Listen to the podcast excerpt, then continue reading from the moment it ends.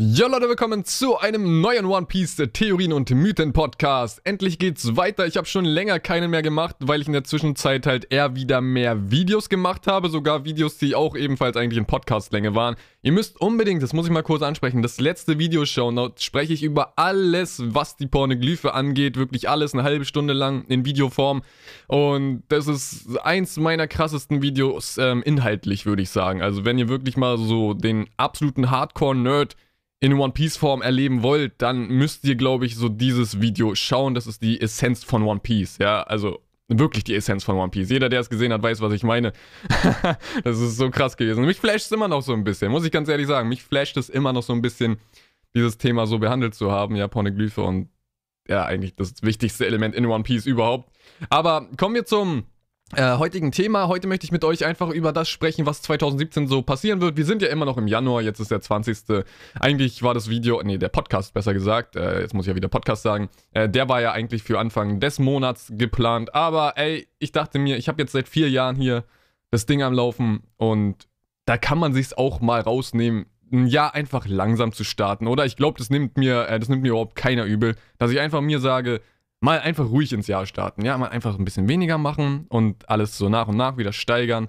Einfach um mal wieder ein bisschen runterzukommen, weil, ja, glaubt mir oder glaubt es nicht, ich glaube, das sagt eh jeder YouTuber. Die Arbeit an YouTube-Zeug ist halt sehr zeitaufwendig und sehr anstrengend und deswegen ist es einfach mal gut, äh, so eine kleine Ruhepause oder Ruhephase zu haben Wobei ich ja nicht ganz weg bin, ja. Jeder ähm, einfach auf Twitch folgen. Ich bin da fast jeden Tag online und streame, wenn ich hier auf YouTube halt nichts mache. Also ich bin keiner, der nur auf einer Plattform irgendwie unterwegs ist. Ich bin halt bei Twitter und Twitch und äh, YouTube und so weiter und so fort. Deswegen, also ich bin halt kein YouTuber. Deswegen nenne ich mich ja auch nicht so.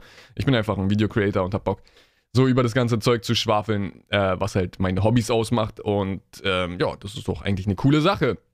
Und ich würde sagen, wir starten direkt. Ich habe mir sehr viele Stichpunkte gemacht, also wirklich sehr, sehr, sehr viele Stichpunkte. Und jetzt mal ehrlich, sieht das Thumbnail geil aus oder sieht es geil aus? Ich habe mir gestern gedacht, so, ey, ich muss mal eine neue Form für Ruffy kreieren und ich habe so ein bisschen mir bei Avatar her der Elemente diese, ich weiß nicht mehr, wie die Form hieß. Hieß sie einfach Avatar-Form? Die als Beispiel genommen und dann aber auch noch so eine Rage-Form. Ich habe so ein bisschen auch an Dragon Ball gedacht, an die Rage-Form von Trunks bei Dragon Ball Super oder allgemein bei Dragon Ball, wenn die Pupillen immer so weg sind. Und das habe ich irgendwie kombiniert. Und dann noch irgendwie Ruffys äh, Gear 2 Farbe dazu gemacht. Und ich find's geil, ja. Ich weiß nicht, wie ihr das findet. Ich find's mega geil. Also das Thumbnail. In voller Größe übrigens auf, auf Twitter auch immer zu finden, weil ich da halt meine äh, Thumbnails immer poste. Wobei auch auf Facebook. Da poste ich auch die Thumbnails. Aber ich find's geil. Muss ich sagen, habe ich irgendwie was Geiles hingehauen. Äh, hat auch ein bisschen länger gedauert. Aber kommen wir jetzt ähm, zu dem Ganzen. Ich will es chronologisch abhandeln. Also erstmal Gehen wir noch ein bisschen auf Whole Cake ein, da will ich gar nicht zu viel, aber drauf eingehen, weil wir sind gerade in dem Arc. Wieso sollte man jetzt da noch über diese ganzen Sachen reden, die eh aktuell sind, nicht wahr? Also deswegen, ich werde Whole Cake ein bisschen kürzer halten und mich nur auf den Kampf gegen Big Mom konzentrieren und dann die Folgen von diesem Kampf und äh, wie die Welt es sehen wird und so weiter. Dann gehen wir zur Reverie und dann geht es natürlich Richtung Wano Kuni, denn wer es noch nicht mitbekommen haben sollte, ich habe auch extra eine News damals gemacht. Tatsächlich ist es so, dass Oda bestätigt hat, dass wir in diesem Jahr Whole Cake beenden, Reverie haben und nach Wano kommen und den Wano Kuniak starten. Und da denkt man sich, wow, what the fuck, wie schnell soll denn das alles bitte schon gehen? Ja, ich meine, im letzten Jahr hatten wir so an die 40 Kapitel, glaube ich. Wie soll das alles in 40 Kapitel passen, wenn wir ungefähr dieses Jahr wieder die gleiche ähm, Anzahl bekommen? Aber Oda wird schon das Richtige machen, also ich denke, wir können ihm vertrauen nach äh, den 20 Jahren, die One Piece jetzt läuft. Ja, wir sind ja im 20 Jahre Jubiläumsjahr von One Piece. Sehr, sehr schönen Glückwunsch an dieser Stelle an einfach uns allen und Oda und allem einfach. Ja, äh, jeder einfach äh, beglückwünscht fühlen. An dieser Stelle kommen wir zu Whole Cake. Wir starten direkt wir sind im Arc und die große Frage ist, wie wird es denn jetzt eigentlich ausgehen? Jetzt sind wir aktuell im Kapitel oder im Manga besser gesagt, dort, wo allmählich wirklich der Showdown anfängt. Ja, also wir sind so knapp davor, deswegen ist es ganz gut, wenn ich ein bisschen weiter springe und sage, okay, wir befinden uns jetzt einfach zack im Chaos. Was passiert? Wie wird der Kampf stattfinden? Was stelle ich mir vor? Wir haben auf jeden Fall Ruffy gegen Big Mom. Denke ich, dass Big Mom in diesem Arc gestürzt wird? Ja, es muss passieren. Ganz einfach, weil es eine gute Veränderung für diese Welt bedeuten würde. Oder was heißt eine gute Veränderung? Es würde eine unglaublich krasse Veränderung für die One Piece Welt bedeuten. Und wenn wir kurz danach Reverie hätten, dann wäre das absolut Thema, ja? Denn eine Sache muss ich wirklich mal sagen. Ruffy jetzt, wenn er nicht Big Mom besiegen würde, als Thema bei Reverie zu haben, wäre meiner Meinung nach äh, noch ein bisschen ein bisschen komisch, weil Er ist ein Pirat, ja, auf einem guten Niveau. Klar, er hat viel Kopfgeld, aber es gibt auch bestimmt 100 andere Piraten, die auf seinem Niveau sind und die würden ja dann auch unbedingt thematisiert werden müssen. Stellt ihr euch das vor, dass es so ist? Nein, ich auch nicht. Deswegen, wieso sollte Ruffy dann Thema sein, ja? Äh, muss man mal wirklich dazu sagen. Er braucht noch so dieses Letz diesen letzten Stoß, dieses letzte Quäntchen, was fehlt, um bei Reverie wirklich ein Thema zu sein. Wenn einen Kaiser weghaut, dann würden die bei Reverie vielleicht dann auf einmal denken, und natürlich die fünf Weisen sowieso, die würden Angst bekommen. ähm, die würden sich dann alle denken, ja, scheiße, was machen wir denn jetzt? Was ist denn jetzt los? Der Junge hat einen Kaiser weggehauen. Das können wir aber nicht auf uns sitzen lassen. Und das ist natürlich wieder eine Veränderung für die Welt. Und natürlich dann Veränderung für die Welt. Boom, kommen die Könige ins Spiel. Reverie kann thematisiert werden. Und da nehme ich schon fast Reverie ähm, vorweg. Aber nein, das ist nur mal kurz eingeworfen. Deswegen, das dazu, ich denke, Big Mom wird gestürzt. Es kommt dazu. Und natürlich, ich habe vor zwei bis drei Jahren gesagt, dass man auch Big Mom gegen Kaido hetzen kann. Ist eine Option, Leute, aber der Kaido-Arc, der ist so vollgestopft, so unglaublich vollgestopft, dass ich da einfach keinen Raum noch für Big Mom sehe. Ja, der Raum ist zu klein für ihre Größe. Ähm, deswegen, Big Mom wird in diesem Arc meiner Meinung nach gestürzt werden müssen. Und da sehe ich einfach keinen Drumherum. Und es wäre sehr merkwürdig, wenn es nicht so wäre. Weil eine Sache wurde auch nochmal ähm, wirklich klargestellt. Wir werden nicht mehr auf Whole Cake Island zurückkehren. Heißt, Big Mom müsste mit ihrer ganzen Crew Ruffy hinterherreisen. Das stelle ich mir so dumm vor. Ein Kaiser, der schon so lange so eine große Macht äh, ausgestrahlt hat und äh, hatte, der soll jetzt so einen kleinen Ruffy hinterherreisen. Ich stelle mir das bildlich einfach so bescheuert vor. Und deswegen, ey, ich sehe es einfach nicht kommen. Ich sehe es nicht kommen, dass Big Mom jetzt äh, irgendwie Ruffy hinterherreist. Sie ist doch viel zu faul, muss man ganz ehrlich sagen. Ähm, und deswegen, ähm, Big Mom wird in diesem Arc, also die Wahrscheinlichkeit ist sehr hoch, besiegt. Das äh, ist zwar krass, das auszusprechen, aber ich meine, als die neue Welt angefangen hat oder der Timeskip war, habe ich niemals angenommen, dass einer meiner Lieblingscharaktere, Doflamingo, den ich als etwas so Hohes eingestuft hatte, einfach dann schon kurz daraufhin besiegt wird. Das hätte ich niemals gedacht. Selbst wo es nach Dressrosa ging, habe ich noch gezweifelt und dachte mir so, hä, was? Doflamingo soll jetzt besiegt werden? Wie, wie, was denkt man sich denn dabei? Ja, und so weiter und so fort. Also ich habe es überhaupt nicht äh, so wahrgenommen und dachte niemals, dass man schon dieses Kaliber besiegen kann. Aber es ist so. Man kann es besiegen. Und Ruffy sagt gegen Fujitora, ey, wir müssen Admirale und Kaiser jetzt besiegen. Das ist das nächste. Das ist die nächste Stufe. Klar, boom, okay, wir haben die Aussage, dann mach es auch.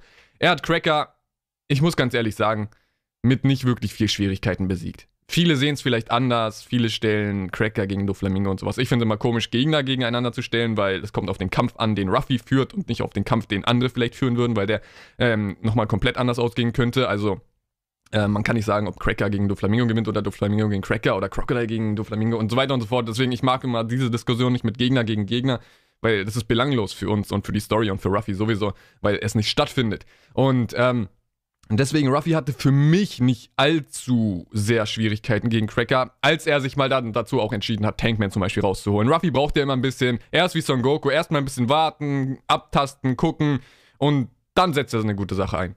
Aber dann ist er auch schon wieder fast zu spät, dann hat er wieder was eingesteckt. Ja, Ruffy hat fast seinen Arm verloren. So ist Ruffy halt, ja. Muss man sich dran gewöhnen. Oder was heißt, muss man sich dran gewöhnen? Es ist jetzt seit 20 Jahren so. Da muss man sich dran gewöhnt haben, besser gesagt. Und wenn man es jetzt noch nicht getan hat, dann weiß ich auch nicht. Also, natürlich, Ruffy, ähm, hat mit Cracker halt wieder ein bisschen gucken wollen, wie weit er gehen kann und was er auspacken kann. Und das ist ja auch irgendwie so ein bisschen das Kampfkonzept von One Piece. Du kriegst einen stärkeren Gegner, du machst erstmal das, was du schon immer eingesetzt hast, aber dann als kleines Highlight, um den Gegner zu besiegen, holst du was Neues raus. Und in dem Fall war es halt Tankman und so weiter und so fort. Deswegen, also das dazu Big Mom muss auf jeden Fall besiegt werden, um das jetzt nochmal wirklich hier klarzustellen. Ihr könnt mir gerne eure Meinung dazu in die Kommentare schreiben. Ihr wisst ja Bescheid, seid ihr immer gerne dazu eingeladen. Und wenn ihr wirklich sagt, nee, Big Mom wird nicht besiegt, dann gerne mal wirklich ausführlich dazu schreiben. Wieso denkst du, dass Big Mom nicht in diesem Arc besiegt wird? Was würde dazu führen, dass sie nicht besiegt wird? Also ich kann es mir aktuell nicht vorstellen, tatsächlich.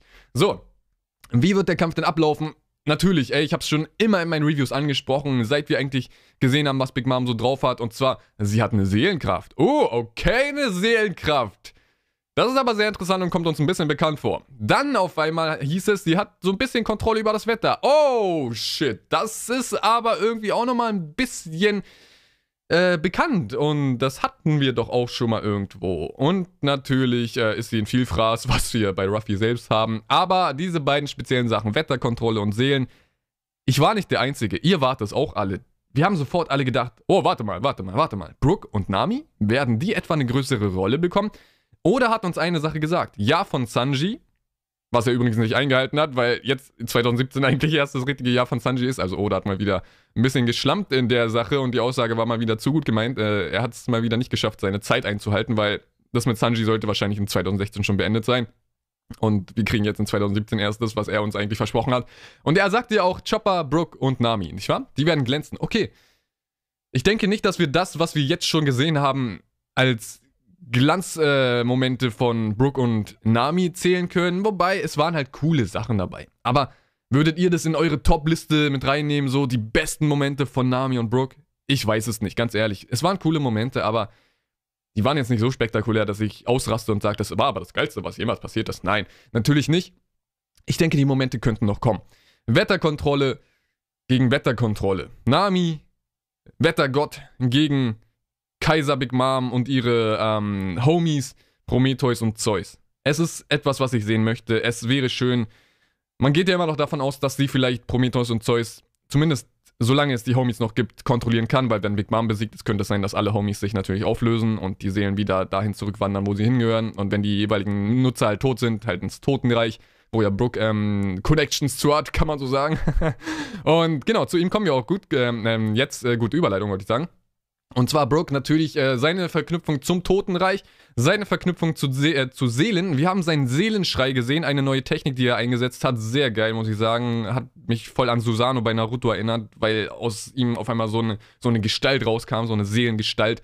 Ähm, sehr cool dargestellt. Ähm, das will ich gerne nochmal im Anime sehen. Es gibt ja wenige Sachen, die ich im Anime sehen möchte, weil Anime halt einfach nicht so gut produziert ist. Aber das ist eine Sache, die würde ich dann gerne in Zukunft mal wirklich kurz äh, gucken, so einen Clip auf YouTube zu dieser Szene, weil es einfach echt cool war. Und er hat ja gesagt, die Seelen waren an den falschen Orten. Die Seelen, die gehören nicht in diese, ähm, was waren es, Schachsoldaten.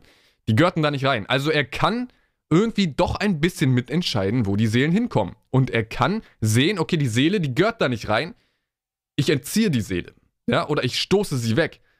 Was ist, wenn er Big Mom so schwächen kann? So wie damals Gecko Moria äh, natürlich immer schwächer wurde, umso mehr Schatten man ihn aus, äh, Schatten aus ihm rausgequetscht oder rausgeschlagen, besser gesagt hat. Ja, als er auf einmal diese ganz fette Gestalt war, mit den Schatten vollgepumpt und Ruffy schlägt da rein und äh, Moria ähm, wurde dann immer schwächer und äh, ihr wisst Bescheid, das ist lange her, meine Güte. Aber auf jeden Fall, sowas können wir sich bei Big Mom sehr gut vorstellen und Brooke und Nami, also es passt zu sehr, oder? Ich glaube, da denkt nicht nur ich so. Big Mom Wetterkontrolle, Seelenkontrolle oder Seelenentzug besser gesagt. Die Frage ist ja immer noch, was Big Mom eigentlich damit macht. Also wenn sie die Seelen futtert, hat sie diese Lebensenergie? Bekommt sie die Lebensenergie? Sind die Seelen noch in ihr drin oder ist es wie etwas zu essen und es wird sozusagen verdaut? Also es löst sich auf. Es wirkt auf sie vielleicht nur wie ein Kuchen oder ein Muffin oder sonst was. Das wäre natürlich sehr schade, wenn Seelen so verbraucht werden und die Seelen tatsächlich einfach so puff machen und das war's, die Seele ist weg. Deswegen würde ich es schöner finden, und auch logischer für die Story und für den Kampfverlauf jetzt, wenn Brooke damit äh, reinspielen soll. Wenn bei Big Mom die Seelen noch in, äh, in ihr vorhanden sind und sie sozusagen eine Dimension in sich hat, wo die Seelen so gefangen sind, ja, was auch immer, äh, wie auch immer das aussehen soll, halt wie so Blackbeard mit seiner schwarzen Materie und seinem schwarzen Loch und er kann ja auch alles in seinem schwarzen Loch nochmal so speichern. So könnte Big Mom halt die Seelen speichern, ja, alles locker vorstellbar und auf jeden Fall äh, nichts Abwegiges, würde ich sagen. Brooke steht ja aktuell im Manga, ähm, um mal jetzt auf den aktuellen Stand kurz einzugehen, vor Big Mom und er hält schon ein paar Kapitel lang durch. Also das ist bemerkenswert, muss ich mal an dieser Stelle sagen. Ich frage mich die ganze Zeit, stehen die sich einfach die ganze Zeit schon seit 10 Minuten gegenüber oder ist da eigentlich schon was passiert? Also haben die jetzt schon irgendwie gekämpft oder war da einfach nichts und die stehen sich halt jetzt schon eine Weile gegenüber? Und äh, Big Mom macht sich eigentlich nur über Brooke lustig. Natürlich, ich glaube, da wird schon irgendwie was passiert sein. Brooke sah ja auch so ein bisschen fertig aus, wenn ich mich nicht täusche. Aber er wurde ja nur wenig eingeworfen. So. Brooke hat die Verbindung zum Totenreich. Brooke hat die Verbindung zu Seelen. Es ist einfach zu plausibel, als dass man sagt, ey, das ist keine Möglichkeit. Natürlich, es ist gerade die absolute Möglichkeit, ähm, Big Mom so zu schwächen.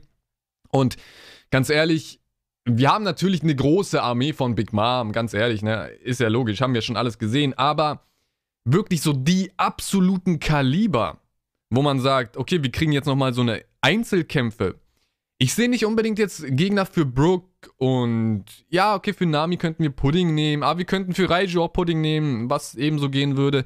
Also, wir hätten nicht unbedingt jetzt so viele Kaliber, dass man sagt, jeder bekommt jetzt einen Einzelkampf, weil, ganz ehrlich, wir haben so viele Charaktere jetzt bei Ruffys Seite. Die Windsmogs müssen ja dann mitmischen, ob sie wollen oder nicht. Also die würden ja auch gegen Big Mom kämpfen müssen. Es sei denn, die werden auf einmal alle bei der Hochzeit gleichzeitig weggeschossen und das war's dann mit den Windsmokes und wir haben nur noch Sanji und äh, Raiju vielleicht oder sonst was. Das wäre natürlich auch krass. Denke ich jetzt aber nicht. Die, die Windsmokes werden nicht so leicht besiegt. Das sage ich jetzt auch schon mal. Ja, die Windsmokes werden nicht so leicht besiegt. Also, sie werden jetzt nicht einfach einen Kopfschuss bekommen bei der Hochzeit und dann lacht Big Mom und das war's. So, verloren. Nein, natürlich nicht. Also, wir haben die einzelnen Windsmokes, die schon mal unnormal stark sind. Wir wissen immer noch nicht, ob Ichiji Niji vielleicht stärker als Sanji äh, sind oder auf dem Niveau oder ein bisschen schwächer. Das können wir einfach noch nicht sagen. Ist einfach so, wie es ist. Da kann man sich jetzt nicht wirklich was ausmalen. Aber die Windsmokes sind schon da, ja. Es sind, wie viele Leute haben wir am Start? Fünf, sechs Leute irgendwie bei den Windsmokes? Ja, genau, sechs Leute sind es bei den Windsmokes alleine. Dann haben wir Jimbei, dann haben wir die Strohhut-Allianz hier am Start, ja. Die Hälfte der Strohhüte plus Carrot plus Pedro, der ja aktuell seinen Kampf hat und der wird ja Tamago noch wahrscheinlich ähm, rechtzeitig besiegt haben. Und dann haben wir alle, die aus den Büchern ausgebrochen sind. Leute, sowas kommt in One Piece niemals unbeabsichtigt, ja? Diese ganzen Monster und Menschen und wer auch immer da drin steckte, die werden natürlich alle auf der Seite von Ruffy bleiben. Die haben alle gesehen, dass da Jimbei steckte, dass da Ruffy war und Nami. Die haben die alle gesehen, ja, und sind da vorbeigerannt und wollten da einfach weg. Die werden sich natürlich äh, erkenntlich zeigen. Und die werden natürlich auch äh, irgendwie, wenn es nicht in diesem Arc ist, ich denke, natürlich muss es irgendwie in diesem Arc sein, ein paar Leute müssen da einfach mitfighten gegen die Big Mom Armee, äh, dann wird es irgendwann in der Zukunft sein. Denn sowas haben wir einfach, sowas ist einfach normal, dass wenn du jemanden, also wenn du so eine Masse an Leuten befreist und das einfach so aufgebaut wurde, ey, das sind die Bücher, hier haben wir unendlich Möglichkeiten, es kann alles da drin stecken und so, und das wird auf einmal befreit, dann denkt man sich natürlich einfach, äh, einfach wegen der Logik, okay, dann wird das auch irgendwann wieder zurückkommen als etwas Nützliches und als etwas, was Ruffy helfen wird. Weil so war auch schon immer One Piece aufgebaut. Ja, er hilft jemandem und später, hinaus, äh, später heraus in der Story kann es dann ihm wieder helfen. Ja, eine Hand wäscht die andere. Das Prinzip einfach ganz einfach äh, gehalten. Und deswegen, wir haben nochmal so eine Armee. Die werden ja jetzt auch nicht so schnell von der Insel kommen, ja. Die werden auch nicht so schnell jetzt irgendwelche Boote und Schiffe haben. Also die sind ja auf der Insel, ja, muss man auch einfach mal sagen. Die werden jetzt nicht so schnell geflüchtet sein können. Außerdem werden die auch nicht so schnell aus dem Schloss kommen. Das ist eine einfache Sache. So kann man die auch einfach wieder im Schloss halten und sagen, die Big Mom Armee ist immer noch stark genug oder ähm, von der Masse her stark genug, dass die einfach sagen, nee, ey, hier kommt jetzt keiner mehr raus. So genau, äh, genauso wie ähm, Smoothie oben bei Brooke und Big Mom abgesperrt hat, wo keiner mehr hinkommen kann. Also die Armee ist noch vorhanden, ja. Wir haben also eine Armee, wir haben die Windsmokes, wir haben Jimbei und Ruffy und den Rest und so weiter und so fort. Deswegen kann ich mir einfach sehr gut vorstellen, dass ähm, wir jetzt wirklich den Kampf bekommen. Nami und Ruffy und Brooke gegen Big Mom. Natürlich muss Ruffy da als, äh, ja, als derjenige den finalen, den finalen Schlag landen, wie er, es ja immer macht. Ja, ist logisch, gegen Doflamingo hatte er Law. Law hat unglaublich viel ausgemacht in diesem Kampf. Natürlich, aber der Finale, das große Finale Gear 4 Ruffy gegen Doflamingo, war dann Ruffy alleine. Ja, ist ja logisch. Aber so viel wie die Lorde ausgemacht hat, es war wirklich alles entscheidend.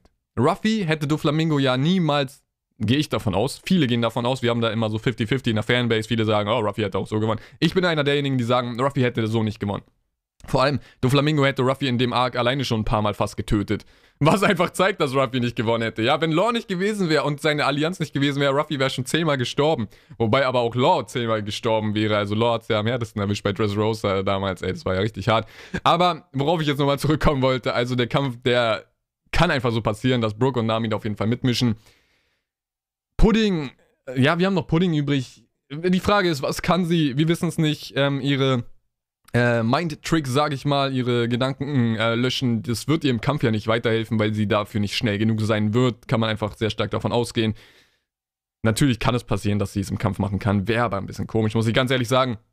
Aber ähm, Nami und Brooke sind dann auf jeden Fall Kandidaten dafür, dass die, äh, dass die halt gegen Big Mom supporten. Aber kommen wir jetzt mal zu Ruffy selbst. Was, wie wird es jetzt eigentlich für Ruffy laufen? Ähm, eigentlich ist es doch so, Ruffy darf sich nicht treffen lassen.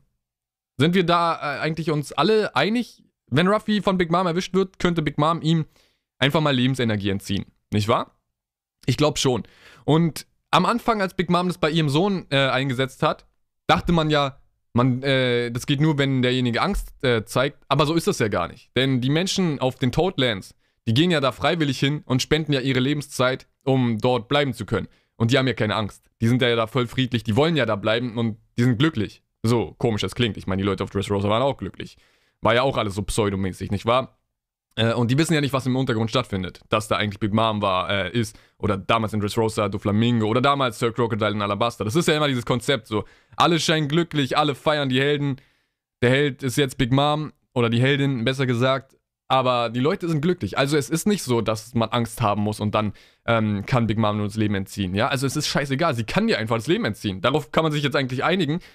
Ruffy darf sich nicht treffen lassen. Wie kann man das denn umgehen? Natürlich eine sehr einfache Erklärung wäre Haki. Wenn du Panzerungshaki einsetzt, vielleicht nützt es was. Wir wissen es nicht. Ich habe keine Ahnung, ich weiß es nicht. Vielleicht kommt da äh, auch Königshaki ins Spiel. Ich habe gerade keine Ahnung. Eine Sache habe ich aber dann doch ein bisschen weiter gesponnen, wirklich sehr weit gesponnen. Und zwar habe ich mir dann wirklich gedacht, okay, was ist denn, wenn Ruffy sich nicht treffen lassen darf? Und dann kam ich tatsächlich zu. ah, das hat mich gestern so äh, verwundert, ey, was ich mir da ausgedacht habe. Und dann kam ich tatsächlich zu Gear 4 Rocketman. Oh Baby, es klingt geil. Es klingt so geil, dass man sich schon fast vorstellen könnte, allein wegen dem Namen muss es passieren. Und zwar Gear 4 Rocketman, spezialisiert darauf, wirklich auf absolutes Tempo auszugehen und abzuzielen. Ja, und jetzt hört mich an. Gear 2 ist unglaublich schnell. Gear 4 ist noch ein Tick schneller. Gear 4 ist absolut unkontrolliert. Er bounced überall rum und muss immer gucken, ah, wie kann ich gerade lenken und ah, jetzt pralle ich da ab und sonst was. Ja, es war einfach voll darauf ausgelegt, diese ähm, Gummi-Haki-Mischung zu haben, um widerstandsfähiger zu sein, aber auch ein bisschen mehr auszu äh, auszuteilen mit diesen, ähm, wie, wie, hat er das gemacht? Ähm, ja, mit diesen zusammengezogenen Gliedmaßen und dann äh, lässt er die frei und es war einfach eine viel härtere Durchschlagskraft, nicht wahr? So, haben wir alles gesehen? Gear 4, ähm, Bounce Man war das. Dann hatten wir Gear 4 Tankman. Was war da der große Unterschied? Er hat Haki halt ganz einfach, indem er sich vollgefressen hat, an seinen Bauch eingesetzt. Das war der einzige Unterschied, Leute. Da, wirklich, so einfach sind die Variationen von Gear 4. Falls es äh, jemandem noch nicht aufgefallen äh, sein sollte. Gear 4 Bounce Man, Haki an Beinen und Armen. Gear 4 Tankman, Haki am Bauch. Mann, ist da ein großer Unterschied, denkt man sich, oder? Nein, eigentlich nicht. du änderst halt die Stelle von deinem Haki. Okay, dann ändern wir nochmal die Stelle vom Haki. Gear 4 Rocketman, alles in die Beine, Haki komplett da rein. Du pumpst einfach wie bei Gear 2, obwohl du im Gear 4 steckst. Du pumpst dauerhaft. Es hört nicht auf. Es ist wie eine Lokomotive, wie eine Maschine. Pum, pum, pum, pum, pum, pum, pum. Die ganze Zeit. Es hört nicht mehr auf, Leute. Stellt euch das vor. Ja, bei Gear 2 pumpt er ein paar Mal. Okay, ich bin jetzt, äh, das Blut zirkuliert ein bisschen schneller. Okay, ich bin super schnell. Jetzt stellt euch mal vor, das würde nicht mehr aufhören. Stellt euch vor, es würde nicht mehr aufhören. Er wäre knallrot. Ja, er wird so ein bisschen pink bei Gear 2. Aber stellt euch das mal in Gear 4 vor. Ja, er pumpt es durchgehend in Gear 4. Stellt euch vor, das wäre nochmal die Wucht von diesen Gear 4 Bounceman-Attacken. Ja, pum, pum, pum, pum. Die Geräusche muss ich dazu machen, damit ihr es ähm, nicht nur ähm, euch vorstellt, sondern auch äh, die Soundeffekte dazu habt. Ja? die braucht man, die sind sehr wichtig. so habe ich es mir nämlich gestern vorgestellt. Okay, er wird knallrot, er überzieht sich mit Haki an den Beinen. Ja, damit es einfach eine krassere Wirkung hat. Er ist super schnell. Er ist schneller als alles, was man jemals in One Piece gesehen hat. Mann, er übertrifft Borsalino. Fuck off, Alter. Und was hat Borsalino damals gesagt? Er hat es ja so schön erklärt. Geschwindigkeit ist Masse. Und wie hat Borsalino es uns gezeigt? Indem er da ein bisschen rumgekickt hat. Und was ist passiert? Alles ist explodiert. Jetzt stellt euch vor, Ruffy ist noch mit Haki überzogen. Ja, ich meine, nur die Beine, er hat viel mehr Reserven als das. Er hat Beine und äh, Arme in Bounce Man gemacht. Okay, ey, ihr müsst mal sehen, welche Bewegung ich hier die ganze Zeit mache mit meinen Fingern. Ja, äh, ist völlig sinnlos, weil ich kein Video mache. Ähm, aber wieso dann nicht einfach mal jeweils da Haki einsetzen? Ich würde jetzt mal den Kopf nehmen, wo es passen würde, wenn du eine Attacke starten willst. Und Rocket Man, du wärst sozusagen eine Rakete, ja? Stell dir vor, er ist kerzengerade und fliegt auf Big Mom zu. Haki am Kopf, Haki an den Beinen, er pumpt, er pumpt immer weiter und er ist super schnell und das ist Rocketman. Es ist so, super einfach, aber wie schon gesagt, Bounce Man, du hast einfach Haki an deinem, äh, an den Beinen und an deinen Arm. Tankman, du hast es am Bauch. Dann kann ich auch einfach sagen, okay, dann geht halt alles in die Beine und habe eine neue Gear 4 Variation, ja? So einfach ist es in One Piece gehalten und Gear 4 selbst, damals habe ich ja einen Podcast gemacht und da habe ich ja auch äh, vorhergesagt, was Gear 4 sein wird. Da habe ich gesagt, ja, er wird halt einfach äh, Luft in seine Haut blasen, fertig. Und das war's am Ende. Das war's am Ende. Das ist Gear 4. Und dann überzieht er sich mit Haki. Cool. Das ist Gear 4 und deswegen One Piece ist immer viel einfacher, als man es denkt. Gerade bei, äh, bei Ruffys Attacken. Man kommt nie drauf, aber am Ende des Tages denkt man sich, wow, okay, das hätte eigentlich sich auch gerade ein Zweijähriger ausdenken können. Und es ist auch so, ja.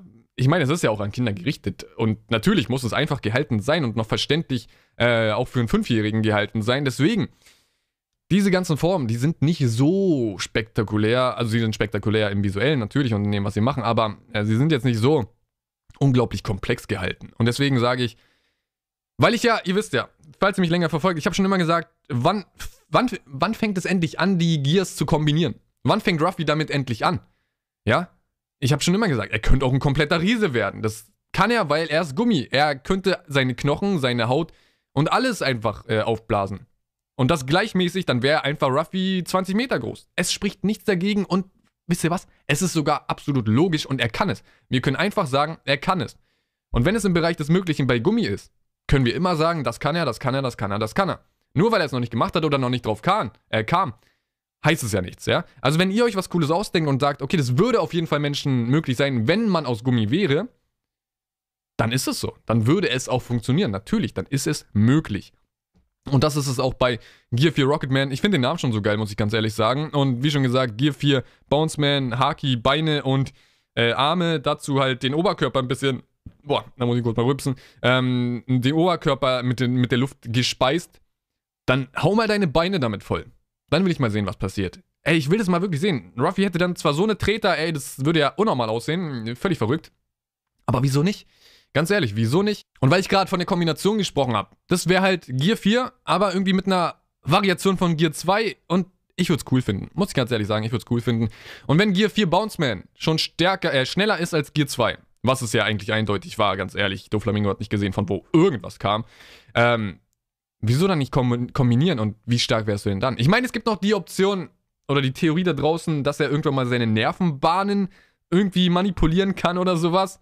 Ähm, ich weiß nicht so ganz, ob das passieren wird. Ich meine, es ist halt nicht mehr viel übrig, ne? Er lässt sein Blut schneller zirkulieren, er bläst seine Knochen auf, er bläst in die Haut. Was kann man da noch machen, ist die große Frage.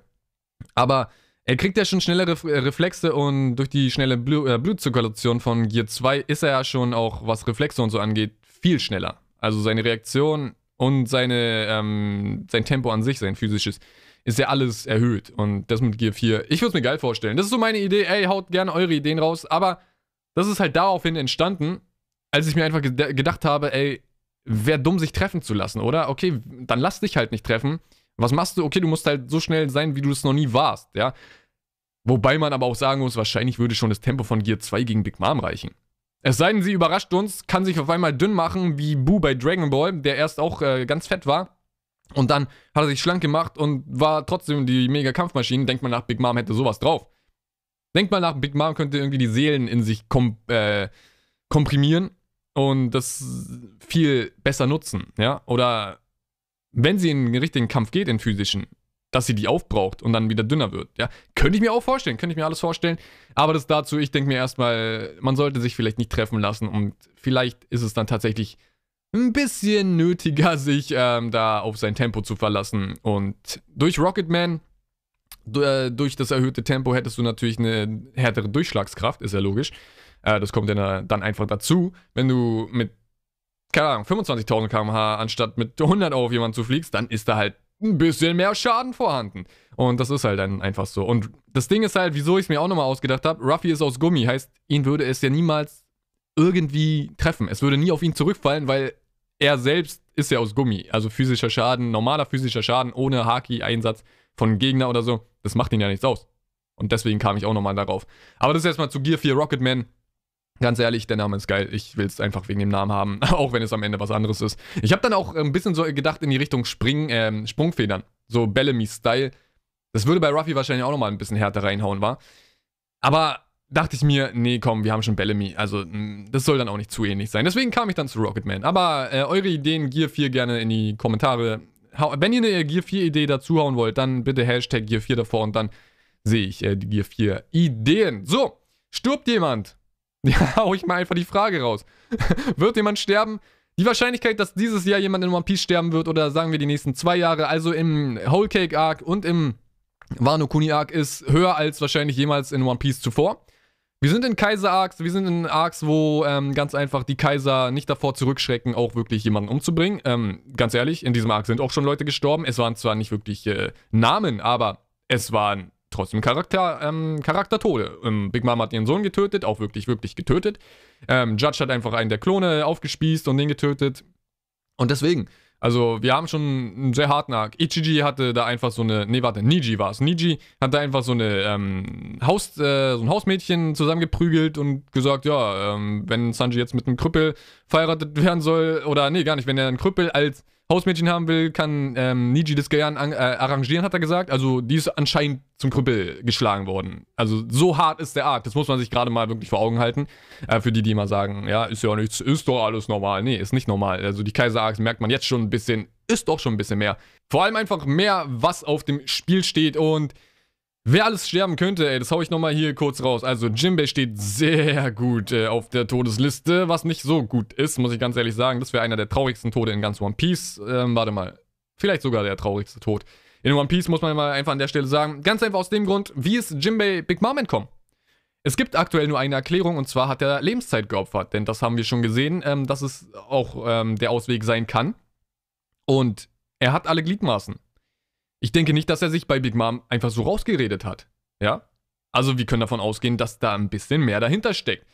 Und vor allem, da er dann einfach frei gehen konnte, er ist einfach ähm, dann Ruffy zur Hilfe gekommen, heißt, er konnte sich einfach ganz normal dort bewegen.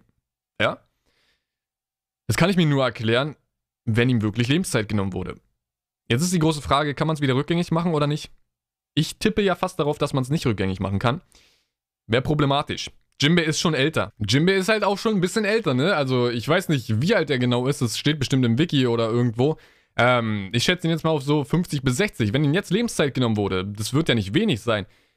Dann wird er vielleicht schon fast am Ende sein. Und das wäre allein schon sein Schicksal. Ähm, deswegen kann man es rückgängig machen oder nicht? Das ist die große Frage. Ich denke schon fast, man kann es nicht rückgängig machen, weil wie soll auf einmal die Lebenszeit zu dir zurückkommen? Das ah, wäre komisch. Also ich würde schon gerne einfach den, äh, ja, einfach den Fakt haben, dass es zu Ende ist. Also da ist ein Schlussstrich. Wenn dir das Leben entzogen wird, dann ist dein Leben weg. Ist ja, klingt ja auch logischer so, als dass man es zurückstecken kann. Das ist irgendwie ein bisschen, das wäre merkwürdig.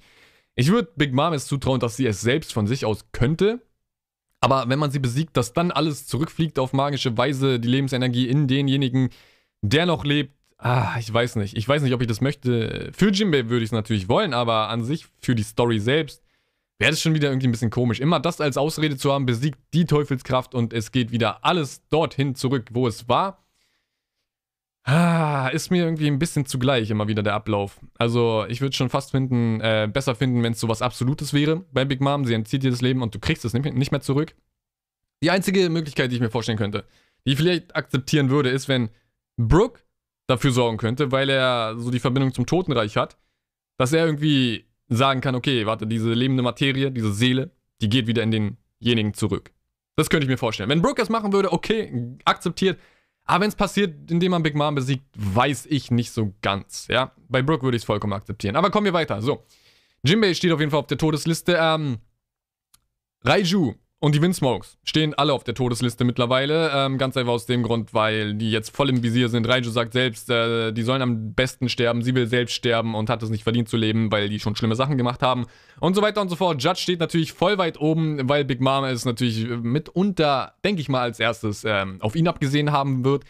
Und äh, deswegen alle Windsmokes stehen im Visier. Sanji stehen im Visier. Ich tippe ihn aber, äh, ich zähle ihn aber nicht dazu. Ganz einfach aus dem Grund. Wir haben hier immer noch einen Manga, einen Shonen-Manga, typischer ähm, Ablauf. Wir kriegen hier, glaube ich, nicht so einen Charaktertod von der Stroh-Crew. Äh, und ich stelle es mir einfach nicht vor. Also ich nehme es überhaupt gar nicht erst auf die Liste, weil ich mir nicht, äh, weil ich mir nicht denke, dass einer der Strohhüte jetzt äh, in Kürze sterben wird. Vor allem nicht, wenn der Traum noch nicht erfüllt wurde vom jeweiligen Strohhut. Danach kann passieren, was will. Erstmal muss der Traum erfüllt werden. So, also Sanji steht nicht mit drauf, die Windsmoke stehen alle drauf, Jinbei steht drauf. Ähm, wer könnte noch drauf stehen? Oder war es das jetzt eigentlich so ziemlich? Ich glaube, die anderen, die ich immer drauf hatte, die sind jetzt eigentlich wieder völlig äh, von der Liste weg.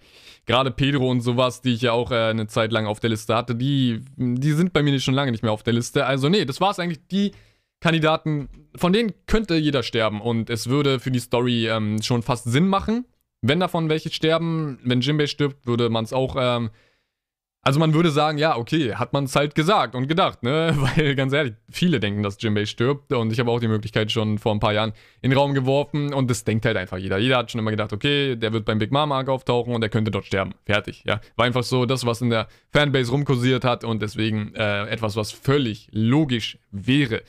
Auch wenn es traurig wäre. So. Gehen wir weiter. Und zwar, ähm, was wird eigentlich jetzt mit den Windsmokes passieren? Was denke ich, wird mit den Windsmokes passieren? Werden alle sterben? Nein. Ich, ich kann mir einfach nicht vorstellen, dass jetzt alle sterben werden. Und die Germa-Armee, die wird ja auch noch bestehen bleiben. Die werden ja jetzt auch nicht auf wundersame Art äh, irgendwie alle sterben. Ich weiß nicht, wer übrig bleibt, aber falls jemand übrig bleibt, was ich jetzt einfach mal annehme, mindestens Raiju, ja, dann denke ich, dass die irgendwann hinten heraus für die Strohhüte eine Hilfe sein werden. Ich habe das Konzept schon mal in diesem Podcast vorhin irgendwann bei irgendwas angesprochen. Eine Hand wäscht die andere. Die Windsmogs würden jetzt eine deutliche Hilfe von den Strohhüten bekommen. Und auch wenn die nicht gerade die geilsten sind, ja, und die nettesten, ist es trotzdem so, dass die, glaube ich, ähm, dann realisieren würden, erstens würden die sehen, äh, was Sanji eigentlich jetzt ist in diesem Kampf, also wie krass der ist und dass Judge den völlig unterschätzt hat. Dann werden sie sehen, dass die Strohhüte was drauf haben und dann werden sie sehen, dass die Strohhüte dazu führen, dass Big Mom besiegt wird. Also die werden denen schon irgendwie dann am Ende helfen und die werden die akzeptieren, die werden merken, okay, fuck, vielleicht haben wir ein bisschen was falsch gemacht. So wie Ruffy eigentlich schon immer alle Leute umgedreht hat, nicht wahr? Und ich denke, selbst Judge wird vielleicht, wenn er überlebt, ist natürlich die große Sache, muss man immer anhängen, wenn er überlebt, dann wird auch er diese ähm, Sache realisieren und deswegen will ich auch, dass er überlebt. Das habe ich schon mal auch in der Review gesagt. Ich will deswegen, dass er überlebt. Judge soll realisieren, was sein Sohn ist und wer die Strohhüte sind. Und mit wem er es eigentlich da zu tun hat, ja? Und das soll Judge einfach sehen. Danach kann er gern abtreten, aber ich würde ihn dann tatsächlich doch gern leben sehen. Und dann als eine Allianz-Fraktion der Strohhüte wäre das schon eine gute Hilfe. Und ich meine, man muss ja auch nicht sagen, dass sie in der Großflotte sind, in der Piratenflotte natürlich nicht. Es sind keine Piraten, aber sie werden den Strohhüten, wenn es brenzlig wird, zur Hilfe kommen können. Genauso wie vielleicht das eine oder andere Königreich den Strohhüten zur Hilfe kommt, obwohl die ja keine Piraten sind, ja? Was passieren kann. Und das war es erstmal vom ersten Teil, würde ich sagen. Den zweiten gibt es dann morgen direkt. Also morgen kriegt ihr einfach mal nochmal die fette Ladung, die zweite Hälfte dieses Podcasts, dieses Themas. Dann geht es weiter mit Reverie und Wano Kuni. Und Reverie ist mein persönlicher Lieblingspart in diesem Podcast gewesen. Sehr geile Sachen, die da gesagt werden und äh, über die man so sprechen konnte. Und deswegen ähm, bis zum nächsten Mal gerne einen Daumen nach oben geben. Würde mich auf jeden Fall sehr freuen und motiviert halt, ja, motiviert halt einfach dran zu bleiben, weiterzumachen und ähm, das ist immer schön zu sehen, dass auch Leute da sind oder besser gesagt Leute es auch mögen, ja, das ist ja so das Große und Ganze, was ein YouTuber oder einen ähm, Videocreator, der auf YouTube hochlädt, motiviert. Anders kriegt man halt keine Motivation, nur durch euch. Also motiviert mich, drückt den Motivationsbutton, schön wär's. Bis zum nächsten Mal, ciao. Ja, Leute, willkommen zum zweiten Part des großen One Piece 2017 Podcasts. Das ist ein zweiter Part, also falls du jetzt hierauf geklickt hast und dir dachtest, ey, höre ich mir das Ganze doch mal an, dann findest du in der Beschreibung den Link zum ersten Part, also klick doch dort erstmal rein, denn hier geht's äh, als Fortsetzung weiter von Themen, die halt gerade besprochen wurden und den Podcast, den vollen Podcast, die beiden Teile findest du halt auf meinem Kanal, also einfach mal schauen. So, das soll es erstmal vom Whole Cake Arc gewesen sein. Ich habe ja das schon ein bisschen vorhin vorweggenommen, mit äh, was dann passiert und mit Reverie und so. Deswegen gehen wir mal jetzt direkt zu Reverie. Und äh, ich habe vorhin schon gesagt, äh, Big Mom wird besiegt und es wird um die Welt gehen, natürlich. Äh, ich denke nicht, dass wir direkt wieder so einen mega großen, ausführlichen, weltumfassenden ähm, Einblick sehen werden, was eigentlich so in der Welt passiert. Ich glaube, es wird dann wirklich schnurstracks in Richtung Reverie gehen und wir werden dort alles erfahren. So, wir sind bei Reverie. Thema natürlich, was werden die Themen sein? Ganz einfach, ähm, die Königreiche an sich werden so ihre Themen haben. Ich glaube, wir werden da ein bisschen den Einblick bekommen. Die Fischmenschen werden am Start sein. Die werden natürlich wieder äh, darum bitten und äh, dafür sorgen, dass sie an die Oberfläche gelangen können und akzeptiert werden. Was natürlich auch eine sehr, sehr wichtige Sache ist. Das wird ein Thema sein. Dann ähm, natürlich, Ruffy muss, wenn Big Mom besiegt wird, wahrscheinlich ein Thema sein. Und dann ist die große Frage, wie werden eigentlich die Könige reagieren? Eigentlich ist es ja ein dummer Move, wenn die einfach sagen würden, ja, Ruffy, das ist ja ein cooler Junge. Das können die nicht machen. Selbst wenn die es denken, können die es nicht machen, weil die damit ihre Königreiche aufs Spiel setzen. Das will die Weltregierung nicht hören. Die Weltregierung will keine Königreiche supporten, die mit Piraten unter einer Decke stecken. Und es ist doch bei Alabasta so. Das ist bei den Fischmenschen so. Deswegen, die können das nicht sagen. Und deswegen ist es so eine blöde Sache, dass die nur nicken können. Ja? Zustimmen, nicken oder gar nichts sagen. Aber dann haben wir natürlich die extremen Widersacher. Das dunkle Drumkönigreich von Warpol, der ist am Start. Dann haben wir Königreiche, die wir noch nie gesehen haben, natürlich. Die große Frage ist, wie stehen die zu dem Ganzen? Müssen wir gerade ein bisschen neutraler ähm, betrachten bei denen. Ähm, dann haben wir auch noch, ähm, oh, wie hieß er? Scheiße, ich habe seinen Namen gerade vergessen. Stelly. Boah, ich habe ihn nie wieder. Stelly natürlich, aus dem Gore Kingdom, der es irgendwie geschafft hat, König zu werden, was unglaublich überraschend war. Das niemand hätte jemals gedacht, dass Stelly zurückkehrt. Ja? Das kann ich, glaube ich, wirklich immer wirklich so einfach sagen, wie es ist. Den hat keiner erwartet. König Stelly. Stelly, der Stiefbruder von Sabo. Der in gefühlt zwei Folgen vorkam. Oder zwei Kapiteln, wenn man so möchte. Der super gruselig übrigens war. Also, wenn ihr euch noch daran erinnert, ich finde ja die Adligen von Sabo und sowas, die Familie, super gruselig. Das war ja schon ein Horrorfilm. Aber Stelly war eine Nummer für sich. Und den jetzt erwachsen als König zu haben mit Macht und Einfluss, das könnte das Gefährlichste überhaupt sein. Der wird natürlich einer derjenigen sein, die direkt gegen Ruffy ähm, hetzen werden. Und vor allem, Thema wird sein Revolutionsarmee. Revolution. Die Revolution, die die Königreiche für sich, ähm, ja, eigentlich von der Weltregierung wenden möchte.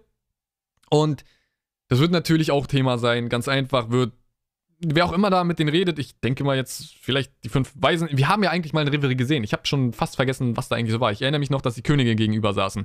Aber ich tippe mal jetzt darauf, da wird irgendjemand Wichtiges sitzen. Vielleicht die fünf Weisen und mit den Königen sprechen oder sonst was. Auf jeden Fall wird die Revolution ja ein Thema sein.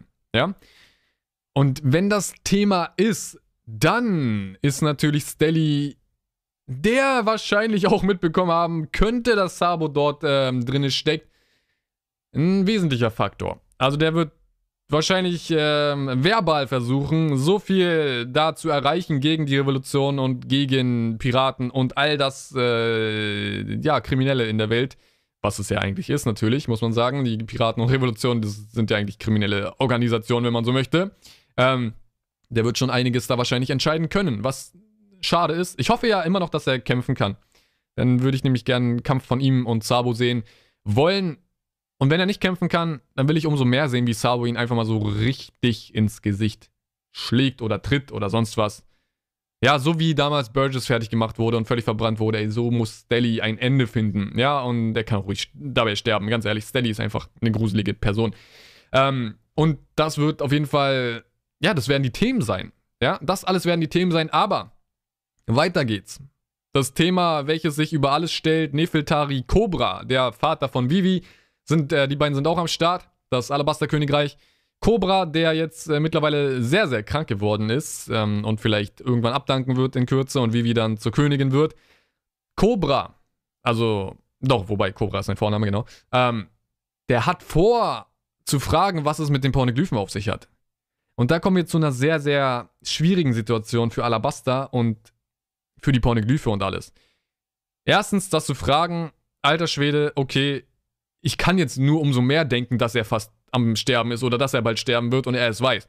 Weil sowas fragst du nicht. Sowas, egal wer du bist, sowas kannst du nicht in Mary Jor fragen. Das ist verboten. Dieses Thema ist absolut verboten und du hast, keiner hat das Recht dazu, laut der Weltregierung, das zu fragen. Also, ey, mich würde es nicht wundern, wenn er auf der Stelle dahin gerichtet wird. Weil es so ein Thema ist, ja, und er einfach fragt, ja, was, was ist denn jetzt eigentlich mit den Pornoglyphen? Was erwartet er dort zu hören? Werden wir da den Einblick der Weltregierung nochmal sehen? Werden wir so dieses extreme ähm, Dagegensein nochmal in aller Ausführlichkeit erzählt bekommen? Oder werden wir sogar eine fälschliche Geschichte von der Weltregierung bekommen, die den Königen er äh, erzählt wird? Das kann ich mir alles vorstellen.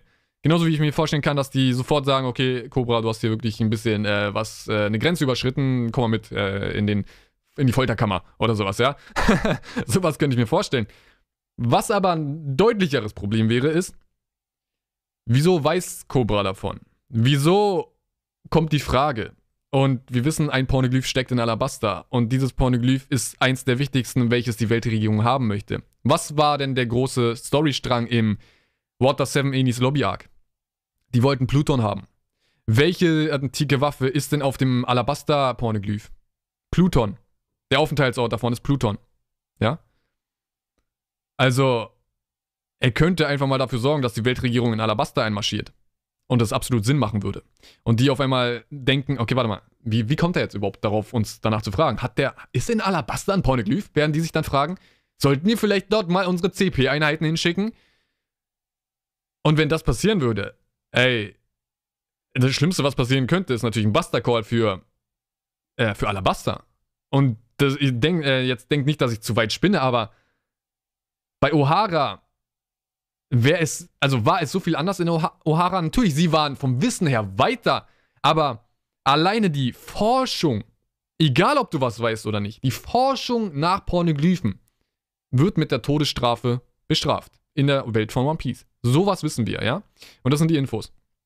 Und wenn auf einmal jetzt die Frage von Cobra kommen würde und dann die CP-Einheiten nach Alabasta geschickt werden und die das Pornoglyph finden, ey, dann würde die Weltregierung das sogar vielleicht machen. Das könnte man ihnen zutrauen. Also, vielleicht sollte er es nicht fragen, denke ich mir dabei so. Das habe ich mir schon damals gedacht. Ey, wirklich, als er es gesagt hat und sagte, ja, ich werde mal nach den Pornoglyphen fragen. Ich denke mir dann nur so, nee, Alter, ey, das kannst du nicht machen. Das darfst du nicht machen. Einfach mal aus ähm, Sorge um dein Volk, ja? Das kann er einfach nicht machen.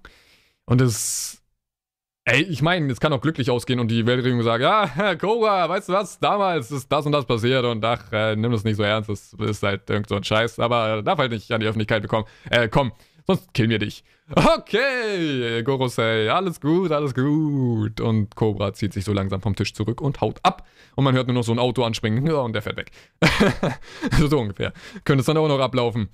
Also das ist ungefähr mal ähm, dazu, ja, zu diesem Pornoglyph-Dilemma, ähm, was man sich sehr gut dabei vorstellen kann. Und das wäre halt so ein bisschen das Extrem, was ich jetzt natürlich äh, geschildert habe. Es könnte auch ein bisschen sanfter ausgehen. Aber ganz ehrlich, Cobra wird sowieso sterben. Vivi wird die neue Königin. Irgendwann in Zukunft wird sie die Königin von Alabasta sein. Und das passt ja auch. Wenn die Welt neu verteilt ist mit allem, dann haben wir Vivi als Königin und als sehr, sehr wichtige Person. Und das ist doch eigentlich alles schon so, wie man es sich eigentlich auch für, für das Ende von One Piece dann ausmalt. Für so Nebencharaktere wie Vivi halt ähm, sozusagen auch. Und jetzt ist nochmal die große Frage, ich muss mal hier kurz gucken auf meine schöne Liste. Ähm, oh, ein wesentlicher Punkt wurde vergessen. Und zwar natürlich, äh, dass, man, dass Vivi ein bisschen im Fokus stehen wird, muss man nicht sagen, oder? Das wird natürlich passieren. Ich glaube, wir werden coole Vivi-Kapitel bekommen. Vivi war nie so wirklich mein Lieblingscharakter, aber ich stehe ihr ein bisschen neutral gegenüber. Also ich finde sie jetzt nicht mega gut, wie es halt vielleicht viele tun. Ähm, ja, neutral, wie schon gesagt. Äh, ich hasse sie jetzt aber auch nicht so wirklich. Also einfach eine ganz neutrale Meinung zu Vivi. Aber wir werden wahrscheinlich ein paar Kapitel von ihr bekommen.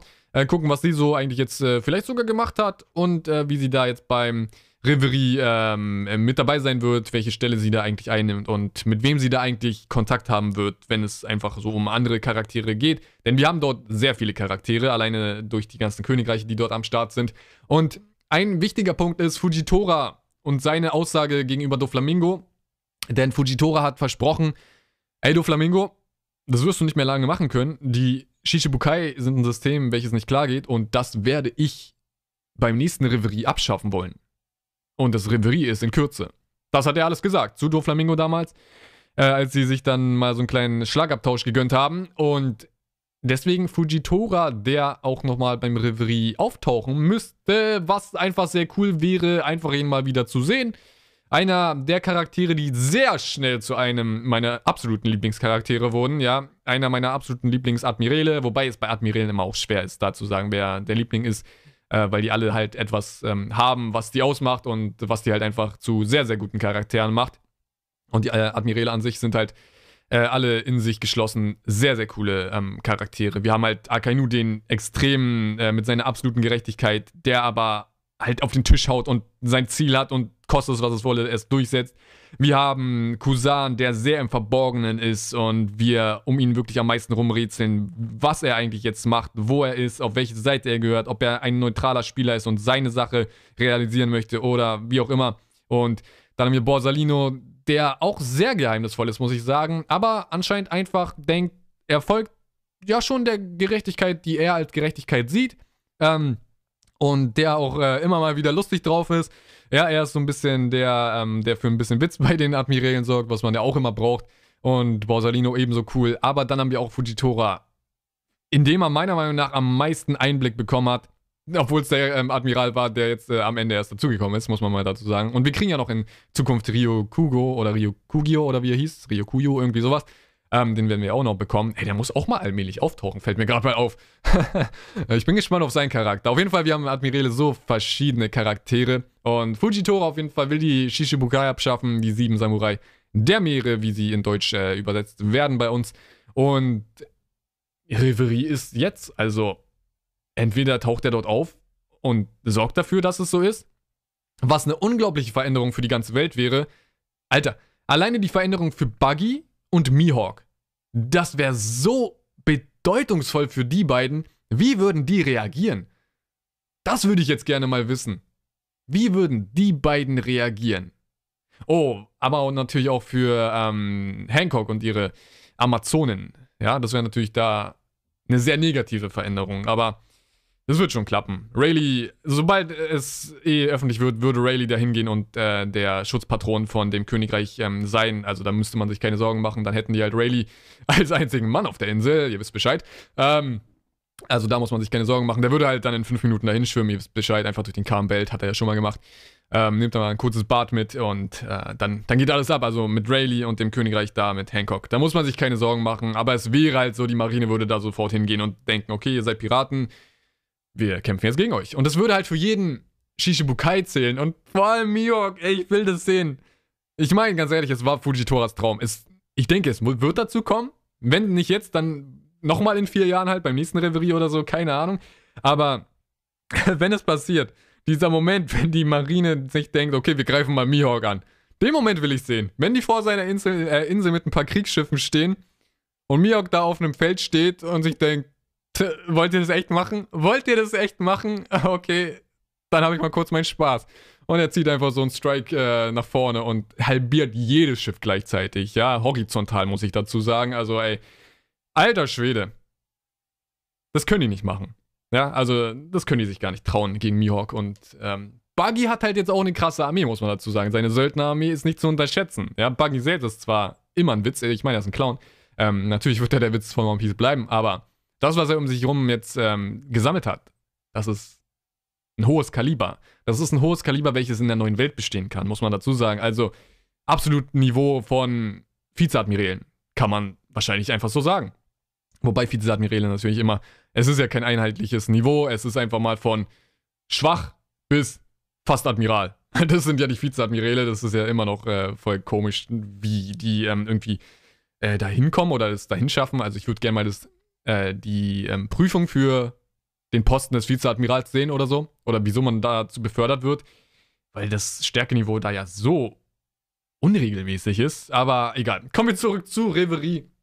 Fujitora wird auf jeden Fall da ähm, seine Sachen klären wollen. Und ich sehe gerade, wir, wir nähern uns schon fast einer Stunde. Aber ey, es ist ein unglaublich äh, sehr intensives Thema ich weiß noch nicht, wenn ihr, ja, bringt ja jetzt nichts zu sagen, hier nach fast einer Stunde, ich splitte es vielleicht in zwei Teile, äh, weil jetzt werdet ihr ja schon im zweiten Teil, also ihr werdet ja dann gesehen haben, was ich mache.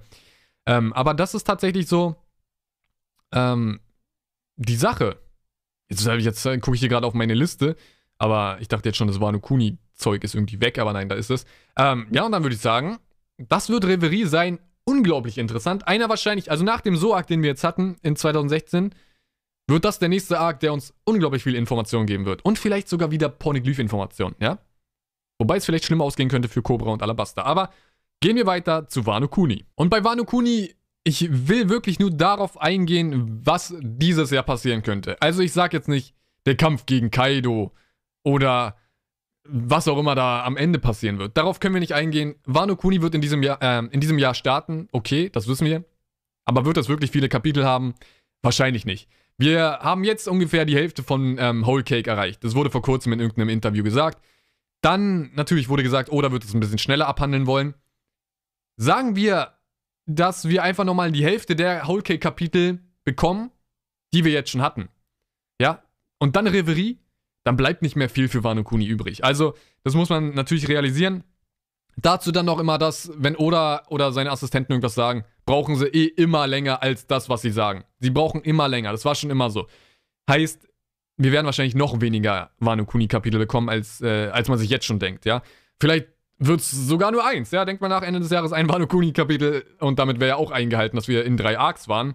Aber es könnte sein, dass es wirklich sehr, sehr wenig Wano Kuni wird. Und deswegen möchte ich mal äh, darüber sprechen, wie ich denke, wie es überhaupt anfangen wird. Ja, wie könnte Wano Kuni starten? So, okay, die Strohhüter haben jetzt Big Mom fertig gemacht.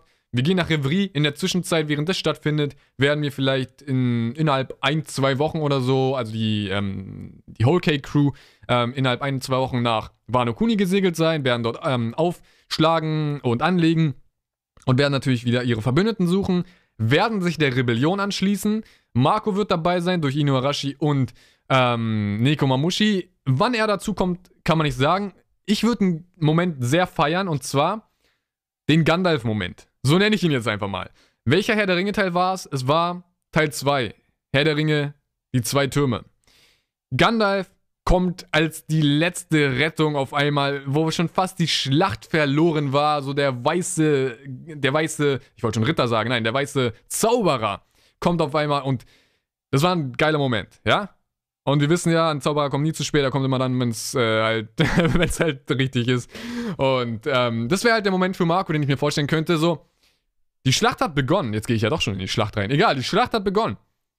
Und Marco und Ino Arashi und Neko Moshi sind immer noch nicht da. Scheiße, es sieht aus, als ob wir verlieren.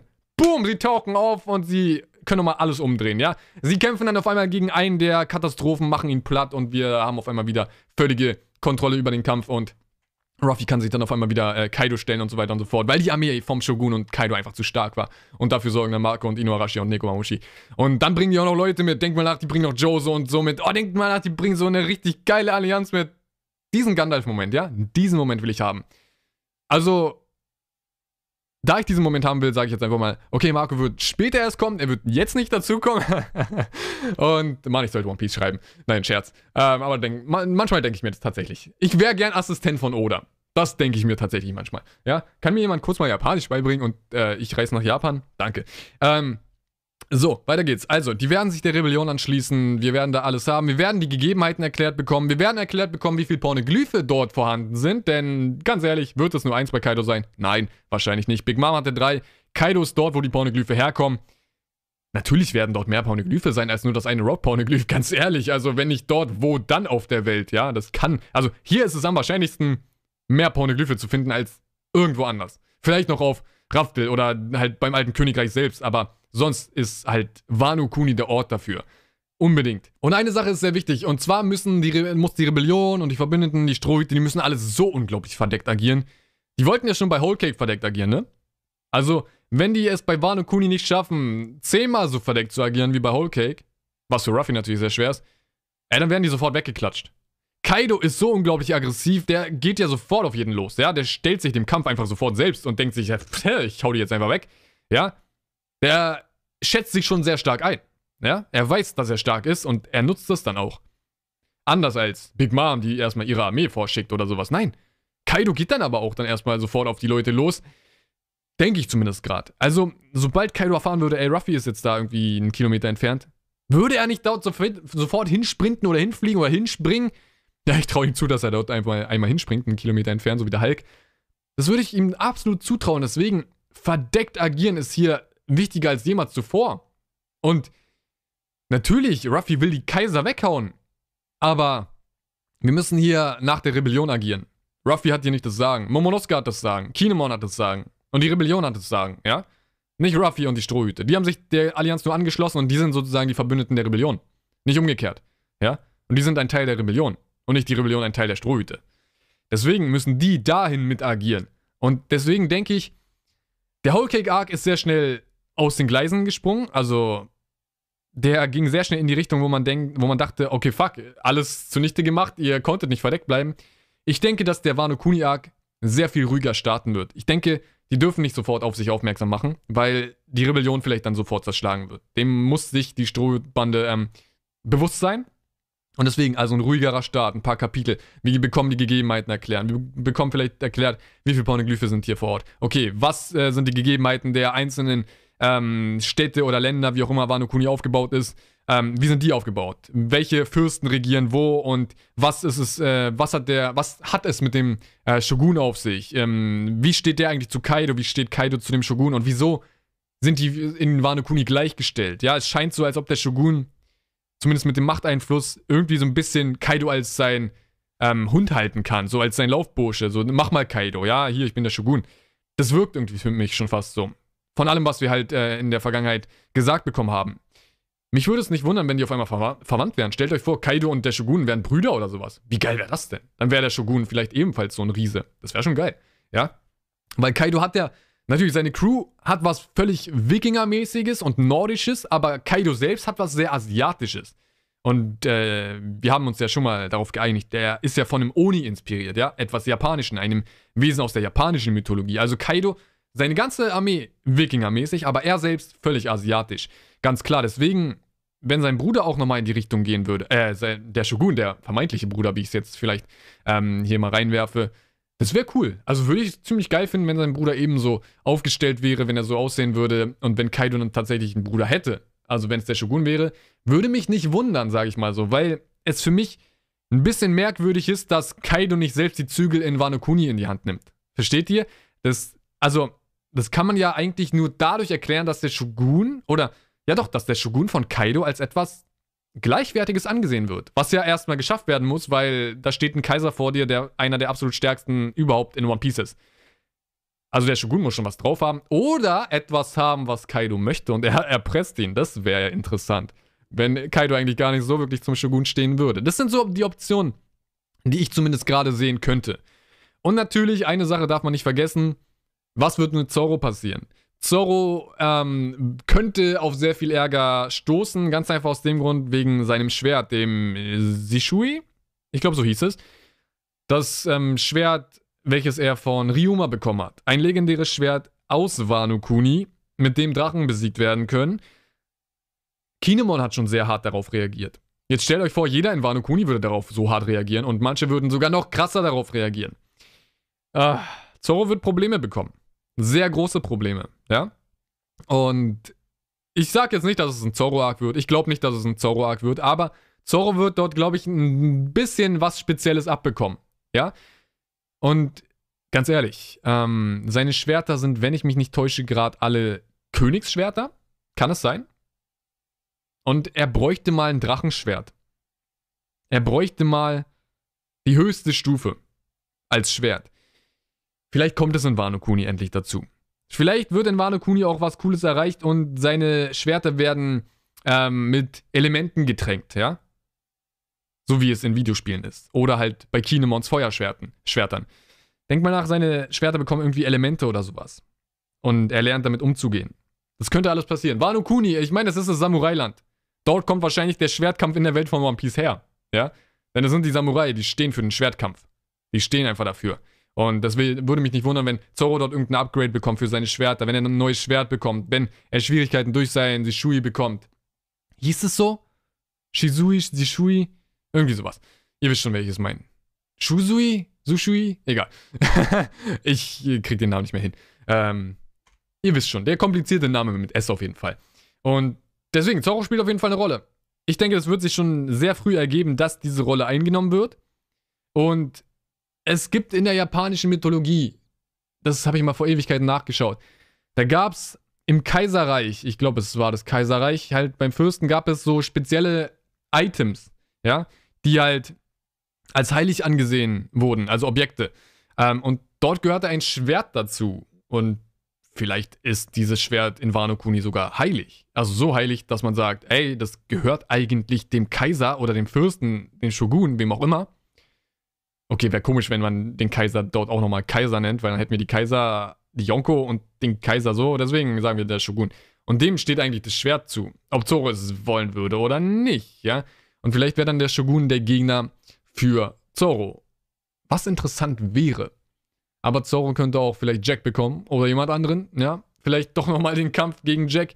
Kann alles passieren, aber wie schon gesagt, ich wollte jetzt nur mal den Anfang von Wano Kuni besprechen. Und das alles stelle ich mir für den Anfang vor. Und der Gandalf-Moment, den ich mir jetzt gerade mal so zurechtgelegt habe für Marco und Inuarashi und Yakumamushi mit einer kleinen Armee dahinter, ich glaube, es kann gar nicht geiler sein. Deswegen, oh Mann, das wäre so cool. Mann, guckt euch doch mal Herr der Ringe 2 an. Guckt euch diesen Moment an und denkt so, das ist Marco und da unten haben wir die Wano Kuni-Armee gegen die Wano Kuni-Rebellion. Alter Schwede. Das wäre geil. Das wäre super cool.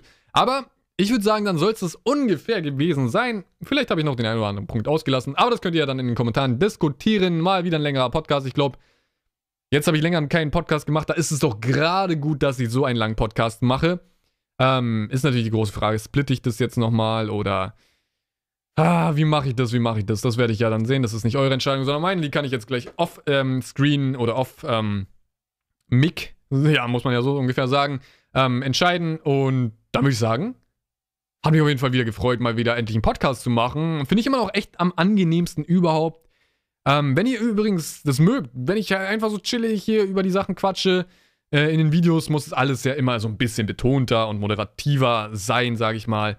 Ähm, da muss man ja ein bisschen Show machen, wenn man so mag. Ähm, wenn ihr aber diese Art mögt, dann empfehle ich euch wirklich bei meinen Livestreams vorbeizuschauen auf Twitch. Link ist immer unten in der Beschreibung. Ihr könnt mir dort alle Fragen stellen, ja, alles Mögliche. Ähm, und dann schaue ich mal, ähm, ja, auf was ich halt eingehe und auf was nicht, steht ja mir natürlich immer frei. Aber wenn da auch gute One Piece-Fragen kommen, dann beantworte ich auch diese. Also ich äh, spreche halt mehr über andere Themen als One Piece in meinen Streams halt vor allem auch Games und so nerdiges Zeug. Star Wars bin ich halt großer Fan, darüber spreche ich immer gern. Also wenn jemand im Chat so Star Wars Fragen hat, bin ich immer voll dabei.